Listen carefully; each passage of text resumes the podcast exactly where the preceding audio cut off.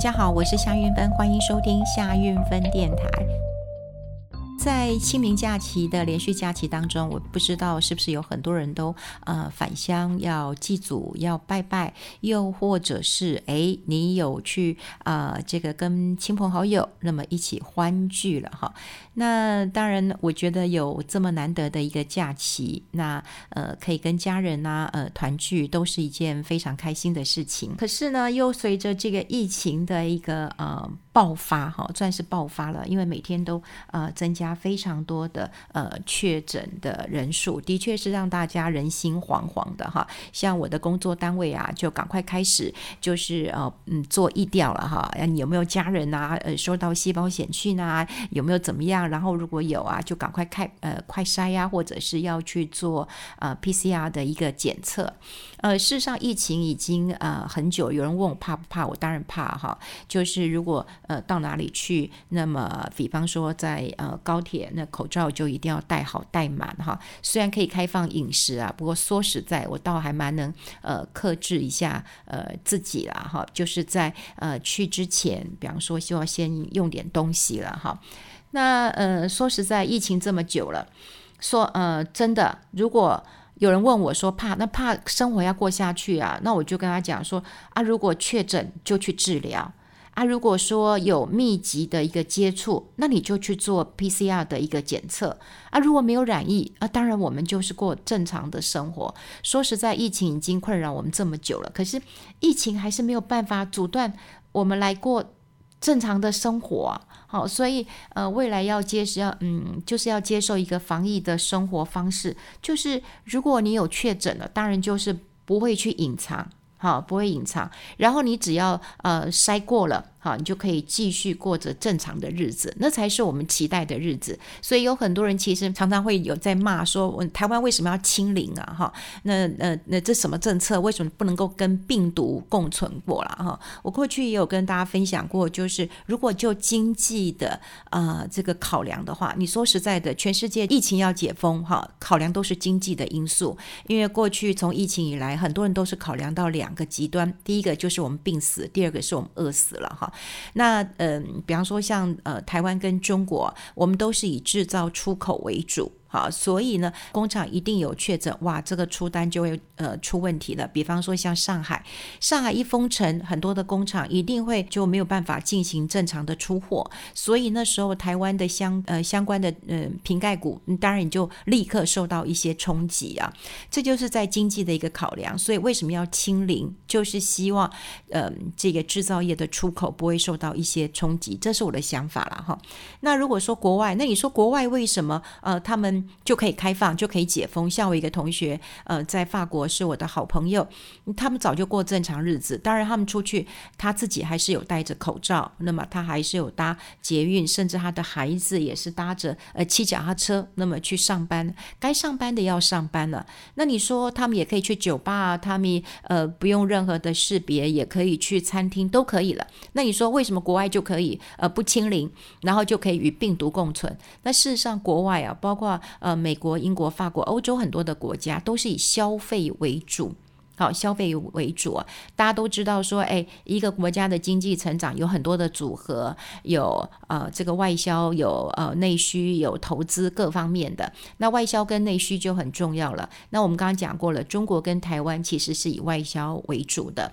那如果说像呃欧美的国家，大概都是以内需。好，所以如果你餐厅不开，酒吧不开，那我想很多人其实会饿死的。好，会饿死，饿死不是他没有办法去吃饭，而是那些餐厅可能就要倒闭了，因为他们的这个消费占的比重会很高，所以呃，想尽办法就是要赶快的解封。当然，恐慌在假期之后的确是呃造成了哈，的确是造成了。那也提醒大家，就是嗯、把自己照顾好，我们日子还是要这个过下去的。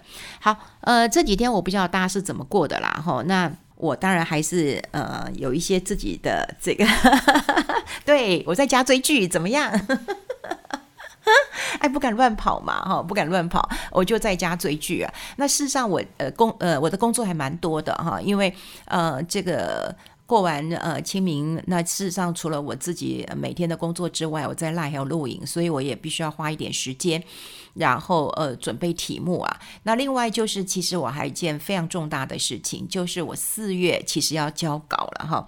呃，我也不晓得，就是可能是个性吧哈。其实我还蛮积极的，但是呃，对于书稿的交稿，我常常会我常常会拖哎，好像就是。呃，当然有架构了哈，有内容了。不过说实在的，写稿子真的需要一点点的。嗯，怎么讲也不是灵感哈，我觉得要有那样的呃气氛，就当写稿的气氛来的时候，你就会写得很顺。可是如果说没有这个 feel 哈，没有这个 feel 的话，你坐在电脑前面啊，你真的是呃打不出什么样的一个好句子来哈。所以嗯，其实四月啊很快就到了，但我现在啊、还在。还在挣扎当中啦。本来我希望说连续假期啊，可以嗯交出哈这个至少像样的哈，像样就是你至少要交个一万字哈，人家才会觉得你有诚意嘛哈，不然你交个两三千字，人家就会觉得你没诚意了。所以其实我交稿的压力蛮大。那这一次为什么交稿的压力特别大哦？嗯，也可以先跟大家分享，因为过去我大概都是写投资理财相关的哈，呃的文章比较多。那因为我平常就有写作的习惯或采访的习惯，这些呃文章的呃整理哈、跟收纳，对我来讲，我觉得是很容易的一件事情。不过因为我的好朋友换了工作了，本来在呃 Cheers 杂志工作，那么现在换到编辑部门，那嗯、大家都知道我有点呃这个侠女的个性嘛哈、就是我一定要支持他，所以他也第一个时间找我说运芬呃，我希望你能够签下我来这边新工作的第一本书的合约。呃，我想都不想，呃，我就直接就签了。不过签了以后，对我来讲，也有很大的一个考验，因为他当然希望我能够整理这么多年以来，那个比方说对于采访、对于主持、对于家庭沟通、说话能力，哈的一个累积跟练习。呃，也许大家都会认为说，嗯，那你讲话不就很容易吗？你，嗯，你好像打开麦克风就可以讲，或者是你不用打开麦克风，你应该也可以在朋友当中也是一个侃侃而谈的人。但你会谈，但是你要把这一些，呃，收敛出一些，呃，方法。我想这是需要一点时间的，就像很多人都会说，哎，那我们都会说国语啊，哈，那也有人以前就跟我说，哎，你你可以说国语啊，你讲的也算标准啊，那你可不可以教外国人呃中文啊？我说哦，这教不会教。他说怎么可怎么可能？你你不是会讲嘛？好，你会讲就会教。哦，不不不不不，你你会讲要教，教要有方法。好，要有方法，我觉得要有找一套的方法，而且这方法要试过哈，要试过。就像我们在学校呃教书，教书的时候，你可能会以为说啊，那反正我就把我会讲的告诉你嘛，哈，教书就这么一回事。但不，嗯、比方说教书，我要看看学生的反应是怎么样，学生的回馈。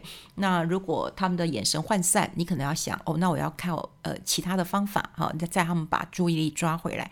也就是教这件事情本来就是要呃。收纳一些规则跟方向，让大家可以练习，然后可以内化，好内内化，这是嗯非常重要的工作。总之，我觉得它对我来讲是一个难度的。那嗯，我当然也构思了蛮久的，因为呃这件事情大概是从二月份开始哈，二月份开始，那菲佣就跟我讲说，嗯，已经签下了，你要动笔了哈。那我就天天在构思，但天天都没动笔。所以最近也把我逼疯了。好，那逼疯的时候呢，我也。呃，会看看剧啊，哈，最近有很多人呃推荐我一些剧，我都不不太敢追了哈，不太敢追了。为什么呢？因为一一追哦，就就会太沉溺进去了。那之前我有跟大家分享过，我看过那个 Tinder 哈，Tinder 这个骗局啊，因为它是电影嘛，是纪录片，所以很快就看完了。后来有人跟我讲说，你看完 Tinder 之后，你要看那个创造安娜。诶，我看了一集，然后我觉得蛮有趣的。简单来讲啦哈，其实，在那个呃《纽约时报》他们都有报道过，就是说安。那他是用一个呃假的证明。骗的说他自己可以呃继承六七千万的一个美金，他有一个信托资产。大家都知道在，呃国外哈，如果你是呃有钱人的呃后代，你大概都会有信托基金。那他就告诉别人他有这个信托基金，不过呢，他年纪还小，他二十五岁，他必须要有事业之后，他爸爸才会把这个信托基金给他了哈。那因为他常常就去很豪华的餐厅，然后住很高档的饭店了哈。他每次给的小费是给一百块钱美元，我们给小费是给一块两块哦，他是给一百块。那他还租了私人飞机，他去呃这个海瑟薇呃的公司，那么去听巴菲特那么怎么来呃对股东的一个说明会啊。那他是搭什么？他搭豪华的这个私人飞机去的。好，所以你想想看他的这个身价有多么多么的。高了哈，好，那当然后来呃也出现了一些问题了，因为她东骗呃西骗的，那嗯就被一个闺蜜啊，这个闺蜜常常跟她去玩，她也送东西呃给闺蜜啊，送衣服啊，送皮包啊，送鞋子的，他们去摩洛哥去玩。结果呢，安娜就说：“诶，她的信用卡刷不过，可能她爸爸断了她的金援了，或者是哦，这个呃，这个她的卡片在欧洲很很吃香，但忽然到了这个开发中国家就就不能用了。好，所以她的我这个闺蜜呢就说：哦，那没关系吧，我就先用我的信用卡做担保。”也就是大家都知道，我们住饭店，那都会要呃有一张卡片，他不会先帮你刷，可是你总要留一张卡片在那边，哈，他会帮你留记录一个卡号或者过个卡，哈，那等到你要结账了以后再结。那当然后来这件事情就就被知道了嘛，就是呃安娜其实是没钱的，后来她为这位闺蜜啊就就付了五六万美元，哈，就就玩了那么两三天。花了五六万美元，那当然听说她后来这个精神状态都会出问题，因为她是用公司卡，她有骗很多这个慈善机构的人，他甚至盗刷他们的卡片，比方说，呃，他会叫他去买一个呃这个吃的东西，然后把卡片交给他，没想到他就用他的卡片记下来之后去盗刷，又或者说，呃，这个上流社会的人哈、就会彼此介绍，哇，你认识某某谁？你认识某某谁？呃，然后他也就带他去买豪华的衣服，然后就说啊，你也挑几件吧，哦，就算送你一个礼物。没想到他呢也给人家盗刷哈。那总之啊，就是嗯，他有一个呃很迷一样的这个情节。不过我我讲我我为什么会被迷上，倒也不是那个纸醉金迷或者他的华服啊、或者是嘛。我我我最着迷的是它里面有一个记呃记者。当然这部片子其实会呃非常非常的。呃，这个好玩呐，哈，因为他这这部片子啊，其实是 Netflix 有有支付给这个假名媛哈，听说付了三十二万的呃美金，然后就把它来变成一个呃电视剧了哈。那总之，他就是一个假的名媛，然后他在上流社会当中穿梭，还从很多的美国的一些银行啦、金融机构啦骗了一些钱。我最喜欢的就是他的剧情呃安排呢，是有一个记者。来呃，当成一个出发点，也就是说，一个记者他为什么会对这个安娜哈、他会充满了兴趣，然后他开始呃，怎么去跟呃安娜联络，然后联络之后，你也不能够只相信他讲的，你要怎么去做调查采访。好，调查采访这件事情非常的有趣。你要呃去呃根据这个线索，然后你要去找到身边的人。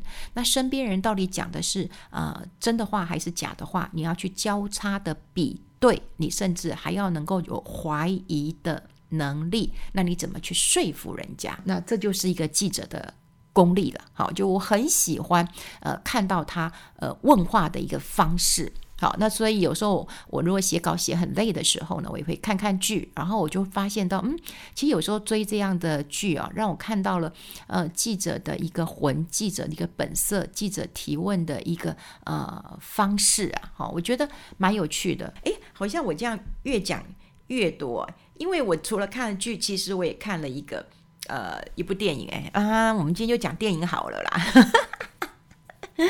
嗯，对，因为这么多天嘛，哈，那就有一些剧其实还蛮好看的哈。那有一部电影，嗯，它是一个动画啊，在如果你们家有那个呃迪士尼家的话，哈，它上面有哈，它是它是叫《青春养成记》。很有趣啊，很有趣啊，哈。那它是用个很可爱的故事哈，来谈到家庭啦，呃，母女啦，哈，还有友情啦，哈。然后你可以看到说，小女生怎么样从女孩，然后变成了女人，好。它有一些中国的元素啊，比方说，嗯，这个红色的猫熊。好，然后有一个就是一个很平凡的一个女主角，那当然她会有一些情绪，比方说，呃，妈妈会管啊，啊，比方说她想要去听一个偶像的演唱会啊，那妈妈会认为说你听那偶像演唱会干什么啦？哈，这好像就是我们年轻的时候都会碰到的哈。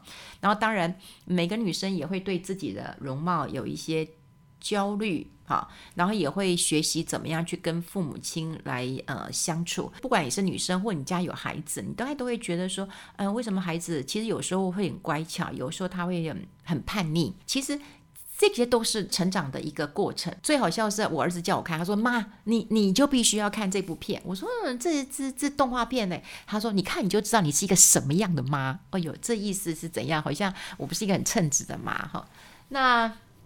当然啦，我觉得我们呃都有这样的一个呃心理的挣扎了哈。那他用一个红猫熊的一个寓意来教呃孩子啊，我就觉得说，我们也身为父母，你你也会看到，就是说有很多的孩子，他其实很希望自己赶快长大，然后可是他又不想让父母亲呃失望。对很多的孩子，其实不会想要让父母亲失望的。就像我回到，就是说我看到那个创造安娜的时候，其实后来呃，这位记者有呃跑去访问这个假名媛安娜，她在德国的父母亲。好，那事实上他们是呃俄罗斯人，然后移民到呃德国的哈。所以因为俄罗斯人有很多神秘的色彩嘛哈。因为我过去其实有去过俄罗斯哈旅游，很多人去过俄罗斯，一定会去过一个餐厅叫杜兰朵，那个观光客非常多，可是你就会觉得金碧辉煌啊，真的是金子，然后呃浮雕啦、壁画哈，非常的漂亮。那当然大家都会知道，就是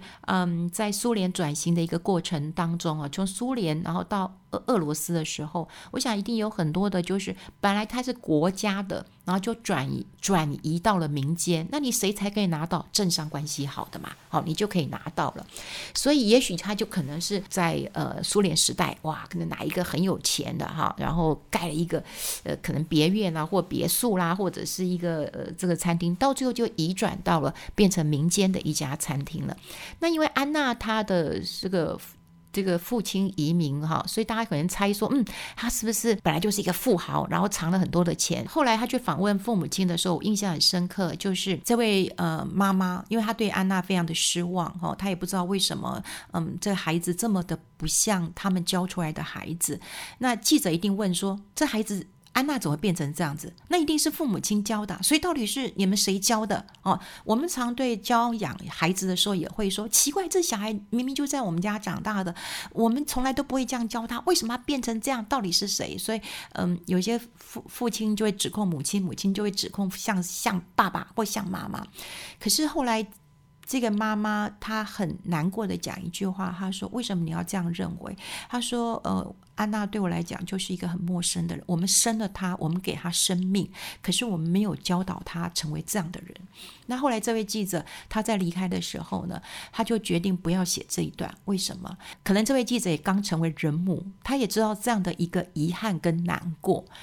呃，当然，安娜这样子的一个状况，你可以看到记者访问的一个犀利，还有采访，嗯，记者问话的一个问题，怎么样问到你心里的话？就像现在我们常常会认识一些人，我们透过谁介绍谁都介绍谁，那你就真的知道这个人是谁了吗？到底有几分的真跟假？你知道吗？好像也不是很知道吧。也许我们的掌握度还够高啦。可是像在欧洲，你看炫富在 IG 上面哦，你一定要呃有游轮哈，你一定要呃这个这个这个私人飞机哈。那台湾好像还没有炫富成这样。可是你会不会看到 IG 上哇，你有几台保时捷，你有几台这个，然后你穿得很辣，你也会羡慕他的生活。可这一切其实都是呃虚幻的。那又回过头来，我说我看《青春养成记》啊，就是说其实大部分的。孩子他们都承认一点，包括我的孩子也承认，就是都想要长快一点长大，而且过程不想要让父母亲失望，所以他们心里都有一些挣扎。啊，都有一些呃挣扎。所以嗯，当他们有些挣扎的时候，我也希望就是父母亲能够理解，因为每一个挣扎，每一个历程，都会影响到我们未来成为一个什么样的大人。可能也许在这几天当中，大家经历了清明节，哈，也有经过儿童节了，哈。虽然我们都不过儿童节了，虽然我的 line 上面还有人说这是资深儿童节，事实上我们经过了呃儿童节了，可是我们还是在呃心里常常会有一个呃小小的一个不满足。那到底是哪一个的呃过程当中，让我们有那一点点的一个缺憾？这就是我们在成长的一个人生的呃历程。所以我也希望大家，如果家里啊、呃，有小孩的，好、你可以看这个《青春养成记》，而且你可以跟你的小孩一起看。所有的小孩，我想，嗯，我觉得，我觉得。我觉得没没成年，十八岁以前都可以看吧，一起看吧。你看我的儿儿子都那么大了，对，我我也跟他一起看，很有趣啊。他其实已经看了一部分了，然后我就跟他说，他就告诉我妈，你要看，我说那你陪我看，他说哦好。那前面他就一直去喝水干嘛？我说你干嘛不陪我看？他就跟我说，哎，我前面看过了，我是陪你看。但但到后面他他就乖乖的跟我看。那如果说你的小孩都大了，那你就看看《创造安娜》好，你看看，嗯。就是在实话跟谎话之间，你怎么去呃做一个判断？好，我下一集会跟大家讲，投资里面有很多的实话跟谎话，你怎么判断？好啦，今天就跟大家先讲在这边了，我们下次见，拜拜。